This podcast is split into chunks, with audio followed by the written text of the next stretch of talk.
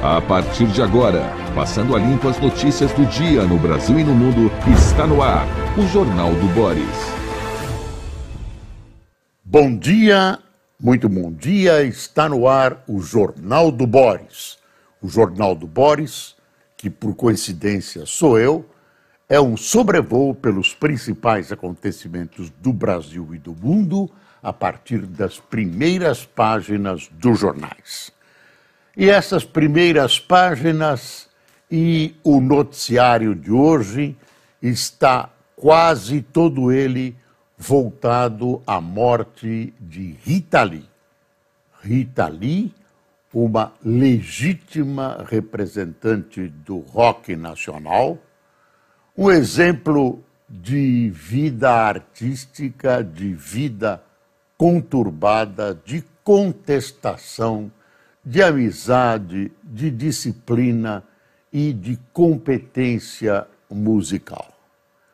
As televisões ontem, você deve ter visto, dedicaram largos espaços de seus telejornais a Rita Lee e a sua paulistanês. Rita Lee uh, representa essa amálgama que é a cidade de São Paulo. Ela é a mais legítima representante musical da cidade de São Paulo, com as suas virtudes, seus defeitos e especialmente sua rebeldia. Se alguém me pedir uma definição, é muito difícil, de Rita Lee, sobre Rita Lee, eu diria que, em primeiro lugar, ela era uma rebelde. Rita Lee era uma rebelde, as suas músicas são lindíssimas, suas letras são maravilhosas, teve parceiros ótimos. Como ela disse, ela é uma boa pessoa, mas não era o exemplo para ninguém. Essa é Rita Lee, a rebelde e até rebelde consigo mesmo. Então, merecidamente, a imagem de Rita Lee tomou os telejornais de ontem e ocupa as primeiras páginas de hoje. O velório de Rita Lee uh, é no Ibirapuera, que ela chamava de Floresta Encantada, né?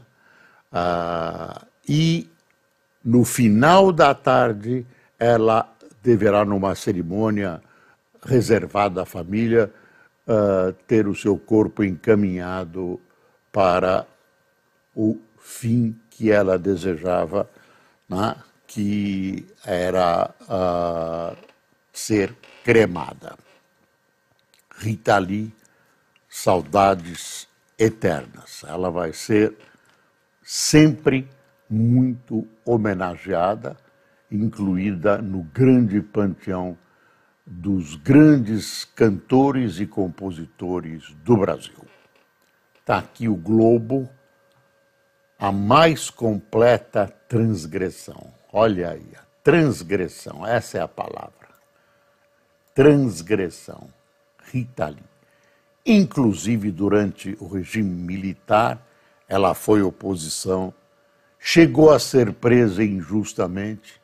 A polícia uh, encontrou, ela disse que foi plantada a prova, uh, maconha no apartamento dela. Não que ela não tenha fumado maconha, ela teve um momento de drogas, mas não foi esse. Ela ficou 45 dias presa e uh, na política eu quero mostrar a charge, depois de tanta tristeza, a charge do Chico Caruso sobre Rita Lee e Lula. Deu uma espiada. Desculpe. Está aí para você meditar. Lula não perde nenhuma chance. Ele sempre foi fã de Rita Lee e sempre ostentou a camiseta da grande artista brasileira. Tem um problema criado ontem por uma mensagem do Telegram. Né? Telegram mente sobre PL das fake news. Governo e MP reagem. Plataforma distribuiu mensagem em massa a usuários com desinformação sobre a proposta e será acionada por Ministério da Justiça e Ministério Público Federal. Relator do projeto chamou a iniciativa de jogo sujo. Vamos devagar com o Andor. Uh, tem propriedades do que o Telegram falou, mas serviu, serviu para desencadear um pouco essa, esse descontentamento, essa preocupação reprimida contra esse projeto das fake news, que tem pé e não tem cabeça, que uh, deixa muitas dúvidas, inclusive sobre essa pressa de aprovar, essa pressa de aprovar um instrumento que realmente pode mexer, ele mexe com a liberdade de expressão. Para lá ou para cá ele mexe, precisa ser muito medido, caminha no fio da navalha, é preciso tomar muito cuidado, não tomar uma atitude precipitada. Se a internet precisa de regulamentação, precisa. Precisa, porque do jeito que está não pode continuar agora. Todo cuidado é pouco para que a gente não transforme uma situação de libertinagem numa situação de censura. Censura, não.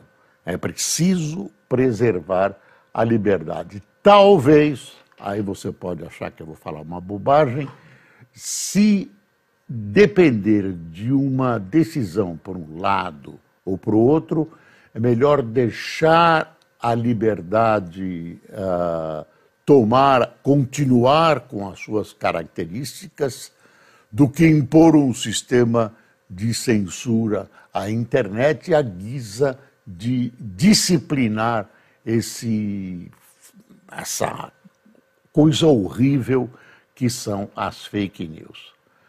Você deve estar curioso, aqui no Globo tem um, eu, nós mostramos uma, uma foto e ontem pegou fogo numa uh, uh, garagem de ônibus em Petrópolis. Isso são 90 ônibus em Petrópolis, olha aí, calcinados, incêndio em garagem de Petrópolis, destruiu 74 ônibus, quase um quarto da frota da cidade. Polícia investiga se foi criminoso.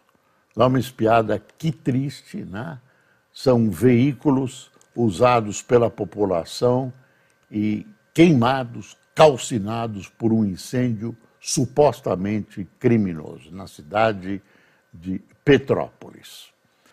Ah, Investigações de 8 de janeiro já aproximam dos 800 réus. Quero ver o julgamento de tudo isso. Esse julgamento feito aos magotes é perigoso, vai condenar muita gente inocente, vai liberar muita gente culpada, enfim. Relator do STF Moraes voltou por aceitar novas denúncias. Inquéritos da PF expõem tramas golpistas de bolsonaristas. Eu não tenho dúvida de que havia essa trama golpista canhestra, boba, mal feita como trama golpista, deixou sinais, né? Não se fazem mais golpes como se faziam antigamente, uma, uma coisa canhestra, né? mas um, uma invasão de locais públicos, de patrimônio público, que tem uma simbologia especial da democracia, que são o Supremo, o Planalto e o prédio do Congresso Nacional. Não dá para suportar esse pessoal, por mais canhestra que tenha sido a sua atitude, precisa, deve ser punido na forma da lei. Eu vou repetir, na forma da lei. você não pode criar novidades legais, você não pode fugir, como gosta de dizer o ex-presidente Bolsonaro, das quatro linhas. Você tem que se manter dentro das quatro linhas para punição dessa gente. Quatro linhas quer dizer lei, quer dizer Constituição, por pior que sejam essas pessoas, e realmente elas ah, não contribuem em nada com o desenvolvimento do país e são contra a democracia. Porque uma série de razões. Ah, uma delas, uma grande burrice.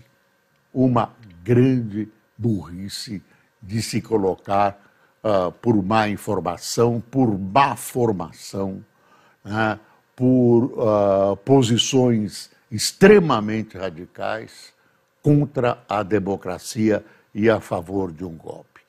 E nessa situação estão sempre os dois lados, a extrema-direita e a extrema-esquerda. Aliás, no Chile, a extrema-esquerda foi derrotada, a esquerda foi derrotada e uh, estão dando acesso a uma predominância, uma nova predominância da direita e da extrema-direita contra um presidente que fracassa em sua administração, Boric, não confundir com Boris, Boric, um jovem eleito presidente e que uh, tem feito um governo que lança o Chile numa aventura administrativa. Essa é uma reação da população votando na direita e na extrema direita para eleger o grupo que vai acabar aprovando uma constituição que deve ser reverentada pela população. A última,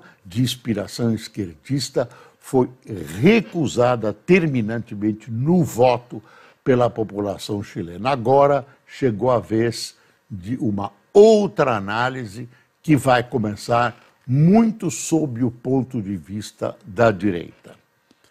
Uh, vamos ver mais. Congresso quer trava gradual de gasto se meta não for cumprida. Relator do arcabouço, Cláudio Cajado, planeja inserir no texto mecanismo de correção automática de despesa. Quer dizer, o projeto vinha despido de qualquer punição. Né? Você alcançava não alcançava, essa era uma das críticas. Então, o que se deseja encaixar é: olha, precisa, de alguma maneira, fazer um tipo de punição. Uma trava, você não pode gastar mais, alguma coisa com ou sem punição. Na minha, na minha opinião, o líder, o político, o administrador, o administrador responsável por esse tipo de situação deveria ser punido. Agora, o projeto original não contempla isso, no Congresso há preocupações sérias a esse respeito. O, o projeto está sendo submetido ao Congresso, não vai prevalecer uma só opinião. E o pior, o, o, o arcabouço está sendo contestado dentro do próprio PT. Então, problemas para o ministro Fernando Haddad. Não vai passar tão facilmente, sem nenhuma modificação. Uh, enfim, vamos ver uh, o que deve acontecer. O que uh, precisa acontecer é que isso não demore o resto da vida. Né? Há que se tomar uma decisão. Precisamos disso e precisamos de uma reforma tributária. A nossa tributação, o nosso sistema tributário está totalmente apodrecido, totalmente superado por legislações no mundo que já passaram por uma fase como a nossa e já alcançaram outros degraus superiores em, em sistemas que preservam a arrecadação, né, preservam o que o país precisa, né, sem gravar a produção, sem uh, pesar nas costas dos mais pobres. Como pesa a nossa tributação.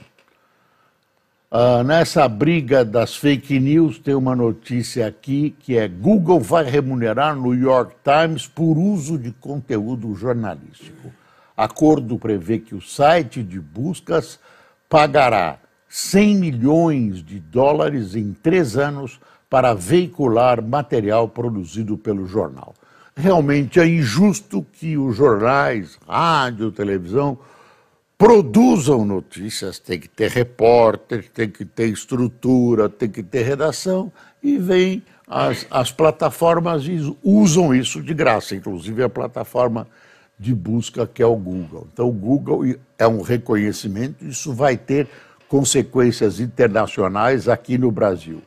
Nesse projeto das fake news, enfiaram o que, na minha opinião, é um jabuti, é o jabuti do bem, enfiaram essa remuneração né, às empresas jornalísticas do, sobre o material que elas produziram. Mas a remuneração não tem nada com a disciplina da internet, fake news e tal. É um jabutizinho enfiado lá, dizem que é para uh, beneficiar essa ou aquela empresa jornalística, não sei. O fato é que tudo indica que isso vai ser retirado do projeto porque estava causando problemas né, que poderiam levar uh, setores representativos do Congresso a não votar uh, uh, a favor dessa, dessa, desse projeto contra fake news.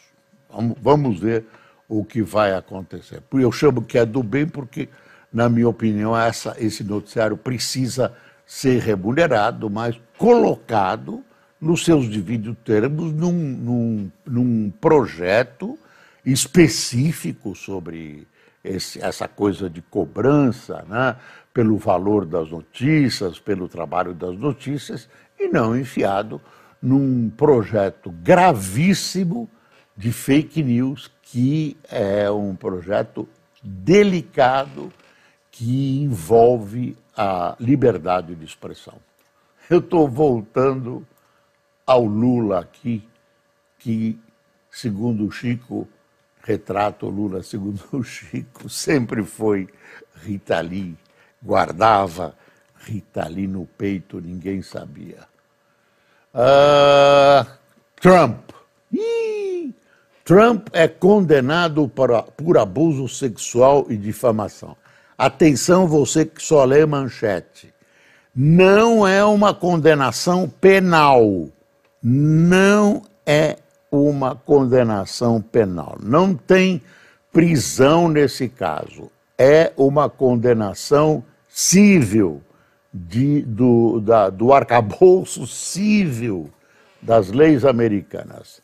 Veredito unânime, no entanto, não o tira da corrida eleitoral. Olha, um tribunal de Nova York condenou Donald Trump por abuso sexual e difamação em ação movida pela escritora Elizabeth Jean Carroll, estipulando o pagamento de uma multa de 5 milhões de dólares, que correspondem a 24.900, 24 milhões e 900 mil reais, quase 25 milhões.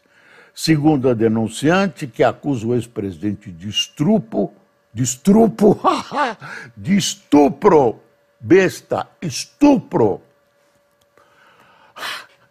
O que foi, né? A gente brinca, brinca, brinca e acaba falando. Então, ex-presidente acusado de estupro, o que foi negado pela corte. O ataque aconteceu em provador de uma loja de departamentos de Manhattan no ano 1990. Aí ele não é, não é na esfera criminal esse caso já prescreveu, é de 1990. Ela foi lembrar agora. Ela acabou, tá, tá a parte penal não existe mais nesse caso, mas ele vai ter que morrer com uma grana muito grande. Ele tem outros processos em andamento, continua sendo candidato.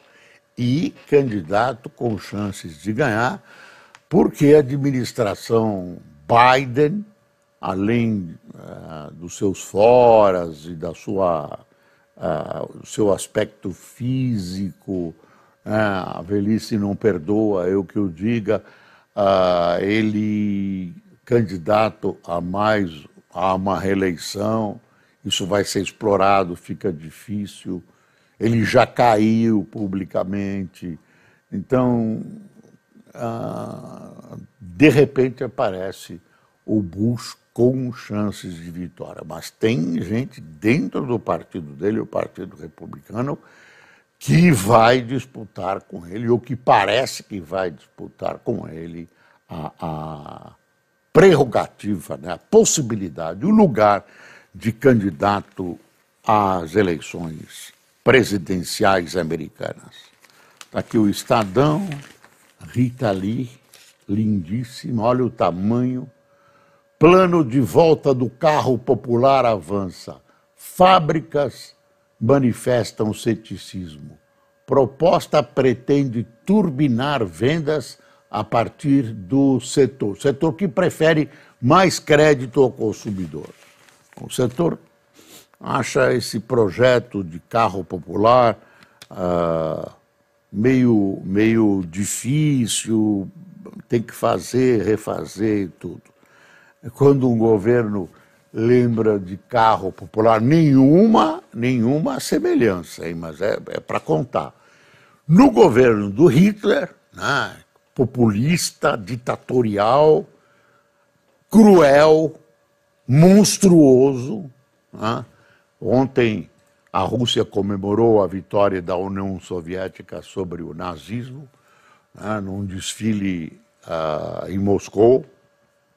Enquanto uns desfilavam, outros morriam na Ucrânia, na invasão dessa, dessa própria Rússia, que fazia parte, comandava a União Soviética no tempo do nazismo, mas aí eu lembro do seguinte: aí o, o, o Hitler queria uh, um carro popular para agradar a população e acabou dessa ideia do Hitler, né, aparecendo o Fusca, o Fusca que chama Volkswagen, quer dizer em alemão carro do povo.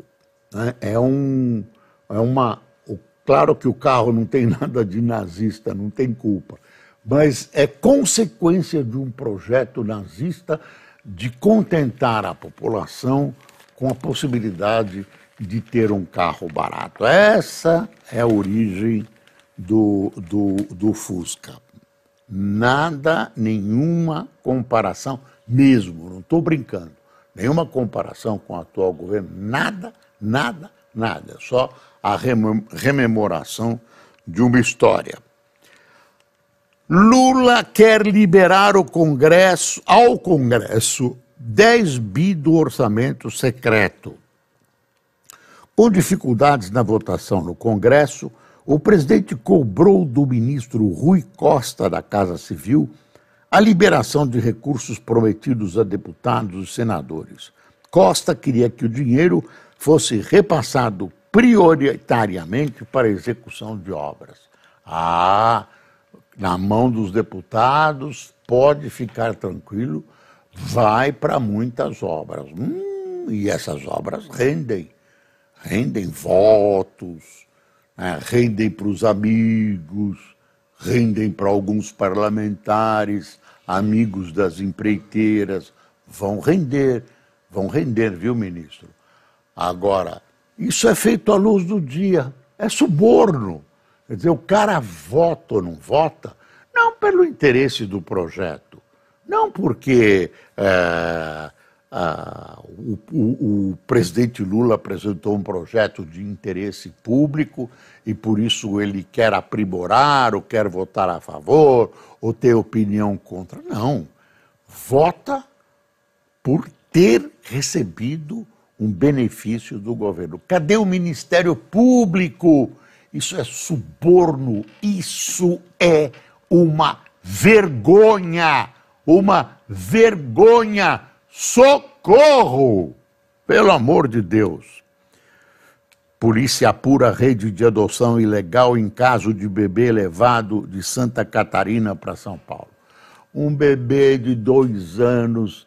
A mãe reclamou, ela, os parentes reclamaram, a mãe está hospitalizada, ela teria cedido o nenê, não sabe se ela ceder, cedeu ou, ou vendeu, aí o nenê foi achado em São Paulo. É um rolo essa história, um emaranhado. Tem um intermediário que frequentava redes de WhatsApp de mulheres grávidas, um rolo medonho. A polícia paulista, a polícia paulista, que acabou desvendando o caso, chegou na mulher que ficou com a criança, graças a Deus a criança estava bem tratada porque a mulher a queria como filho, não fez, não seguiu os trâmites legais, ia registrar como filho dela.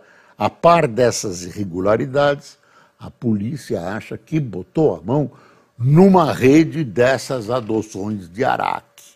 Botou a mão numa rede, tá? A, analisando esse quadro, esse quadro é tão confuso, as coisas foram tão díspares, as declarações foram tão diferentes uma das outras, os objetivos declarados foram tão confusos, que a polícia está chegando a essa conclusão de que há uma verdadeira rede espalhada no país para esse tipo de adoção ilegal.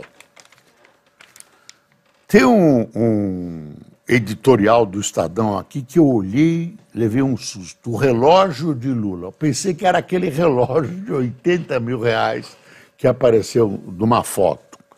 Aí não, não é aquele relógio, é o relógio que marca o tempo no governo, dizendo, olha, ele está atrasado, ele quer recuar o relógio para, enfim, para posições e para ideias do passado, é isso não tem nada com aquele relógio de, de 80 mil reais. Deixa eu ver a Folha. Olha que foto linda que a Folha colocou na primeira página. Rita Lee um ensaio, em um ensaio fotográfico para a revista Serafina da Folha, em Belo Horizonte. Que maravilha, que beleza. É um ensaio, hein? Arcabouço pode ter trava em gastos com servidores. Está vendo? Aquelas travas vão mexer na Câmara, para melhor ou para pior, mas vão mexer. Aí tem uma declaração do Gabriel Galípolo, que foi para o Banco Central, eu acho estranha. Estou à disposição de Lula e Haddad para jogar na posição que eles entenderem ser a mais adequada. Não é isso que se imagina do homem que vai participar, participar da direção do Banco Central. Ele também deve ter cérebro. Não imagino que ele vá jogar com o cérebro do Lula ou do Fernando Haddad. Ele tem, claro, deve seguir e concordar com a orientação do governo, mas deve ter opinião própria, que ele se coloca numa escravidão mental. Ah, eu vou o que o Lula quiser. Não é assim, hein, doutor Galípolo? Deve, essa declaração aqui é estranha, não, não gostei. Ah, a reação ao Telegram, né? Ah, deixa eu ver. É, cantora foi do hard rock esperto. Tem o Zeca Camargo falando também. Tem um monte de coisas uh, que da Rita Lee ainda vai ter alguns dias de Rita Lee intensamente nos jornais, rádio e televisão. O até o Valor, que é um jornal econômico, colocou aqui a Rita Lee. Olha que foto bonita também. Empresas tentam vender 5,7 bi em ativos para reduzir dívidas o valor total das transações chega a 21,5 bilhões, se considerada a venda da AESOP pela Natura em abril. Pronto. Questionamentos do governo sobre Eletrobras preocupam investidores e está aí o, o, principal. Deixa eu ver se tem alguma coisa. A Folha nós já mostramos, o Estadão nós já mostramos, e, enfim.